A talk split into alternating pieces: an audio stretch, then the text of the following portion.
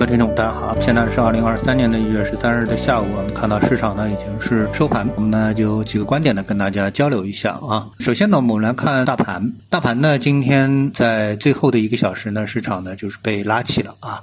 呃，从黄线上证指数的黄线的角度呢，我们可以看到，嗯，差不多是在平盘的位置啊，拉了接近百分之零点六收盘啊。那么最后上证指数呢是上涨了百分之一点零一收盘啊，这个创业板指数呢是涨了百分之一点四一，但其实呢，呃，这个创业板指数啊它的黄线呢基本上是一个平收啊。但是呢，我们可以从上证指数的黄线当中可以看出，那么今天呢，绝大部分股票呢都是上涨。那今天呢，整个市场加在一起成交量呢是超过了七千亿，比昨天呢稍微多了那么一点点。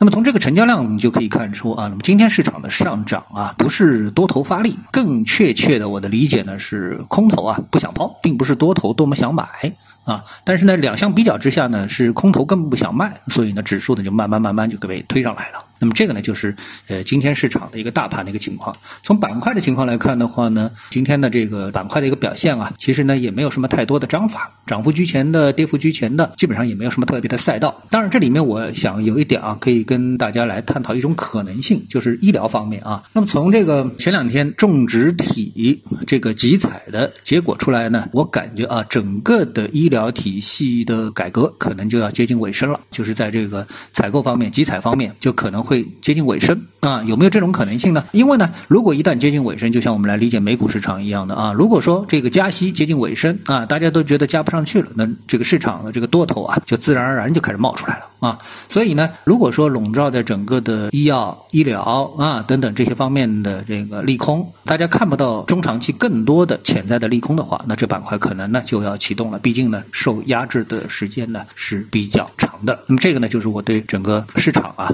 这个方方面。的一个想法。那么另外一个呢，今天呢有这么两个消息呢，值得是跟大家来一起呢看一看啊，挺有趣的。我觉得这消息是挺有趣的啊，就是呢，王思聪呢他打人这事情啊，就是好像是一个法律问题，但是呢，一到了赔偿金额之后呢，它就变成了一个经济问题，对吧？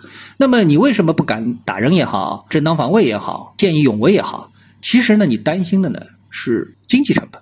并不是担心这个道德成本，因为人都想高尚一下啊，人都想成一回英雄啊。但是呢，哎，你发现呢，如果说这个经济成本你承担不了啊，那这事儿呢也就就黄掉了。所以呢，从呃王松这事情上面呢，最后呢又回到了经济。那么这事儿呢，我又看到今天还有一个新闻，本来这两个新闻啊似乎应该是连不起来的，就是腾讯它呢解散了一个部门。那么腾讯这个部门呢，它呢叫 XR。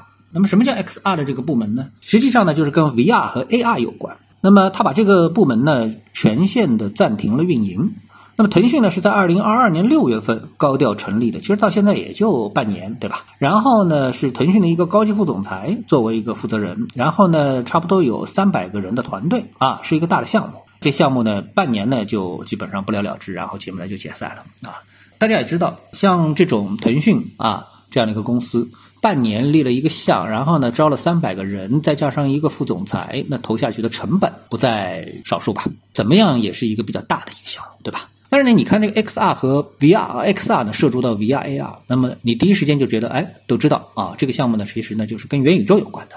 也就是说，腾讯呢在半年前投了一个元宇宙的项目，然后呢现在呢哎了结了，不干了。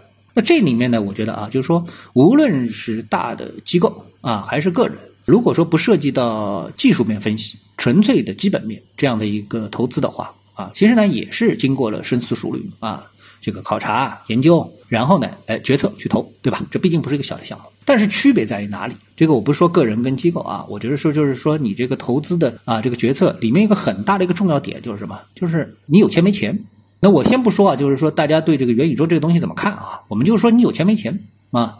你有钱，像腾讯，哎，有钱，所以呢，他投了一个普通人看来一个非常大的一个项目，但是呢，黄了就黄了，别人也不会觉得这个项目黄了对腾讯的股价会有什么多大负面的影响啊？大家想都不想啊，这项目对腾讯来说啊就是小 case，对吧？由此呢，就不由自主的就让你想到，哎，那对王思聪来说啊，那两百万是不是个大钱呢？赔两百万啊，什么事儿都解决了。